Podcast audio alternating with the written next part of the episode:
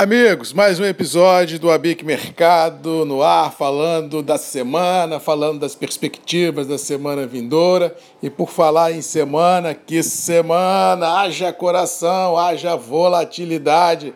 Realmente foi uma semana muito complicada nos mercados, mas de fato de direito no mercado interno do café, o nosso mundinho não alterou muito, mas quem operou no mercado, seja financeiro, seja no mercado de dólar, seja no mercado do café, realmente foi uma semana marcada por fortes emoções. Tivemos ainda debates entre Donald Trump e Joe Biden, tivemos no Brasil embate político em Brasília entre executivo e legislativo com relação à renda cidadã, furar ou não o teto fiscal do governo, realmente deixando tudo e todos numa semana recheada de emoções e de grandes volatilidades. Só para você ter uma ideia, semana passada a gente tinha um dólar que oscilava entre 5,50 e 5,60. Essa semana rompeu os 5,60, apesar ah, das atuações do Banco Central no mercado e apesar dessa oscilação cambial impactar na inflação de médio prazo, não teve o que fazer. A ansiedade política, fiscal e econômica brasileira realmente falou mais alto e os níveis foram rompendo patamares e aí não teve como segurar a operação, porque essa conjugação de economia lá fora e aqui dentro um pouco frágil, baseado só nos auxílios emergenciais. Segunda onda da pandemia na Europa. E essa bateção de cabeça em Brasília muito grande com relação à questão fiscal brasileira realmente deixou o mercado financeiro estressado e tivemos dólar para cima e a nossa B3 para baixo. Não teve para onde correr e, ao que parece, para a semana vindoura, o cenário é o mesmo, salvo, é claro, uma forte atuação do Banco Central no mercado, na área cambial, impactando as cotações. Se o Banco Central Central não intervier de forma forte, eu acho que esse é o novo normal do mercado, ou seja, estresse puro, emoção pura e volatilidade nas alturas. No relação ao, ao café, tivemos também uma semana complexa de volatilidades, com campo negativo em Nova York prevalecendo em função da possibilidade de chuvas na segunda quinzena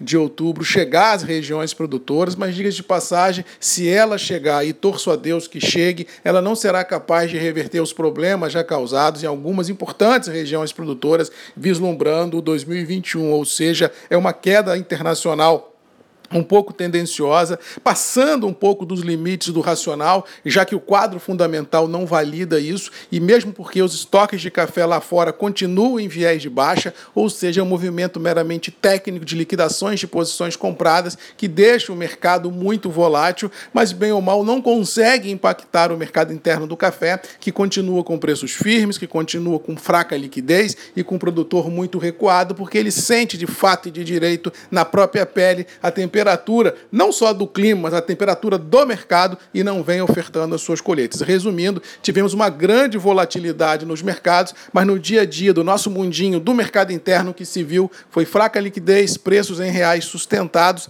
e, bem ou mal, uma ansiedade muito grande, principalmente daqueles operadores que querem travar alguma coisa mais no futurão. Ou seja, não há grandes ofertas de café eh, ofertadas no futurão, porque o produtor que tinha que vender já vendeu, quem não vendeu está olhando, acreditando que pode surgir alguma luz no fim do túnel, mas também olhando esse sol escaldante em importantes regiões produtoras, não tendo aquela convicção de que é hora de vender. Então, a gente pode dividir a semana assim, o mundo do mercado especulativo e o mundo da economia real. No mercado especulativo, só emoção. No mercado do mundo real, uma paradeira muito grande, preços firmes e poucos negócios sendo realizados. Continuo de opinião tanto do produtor ah, quanto para as indústrias ou os compradores de uma forma em geral, que a melhor, a melhor tática dentro do mercado cafeeiro continua sendo para o produtor diluir riscos, fazendo média de preços e travando operações no presente e no futurão, garantindo fluxo financeiro.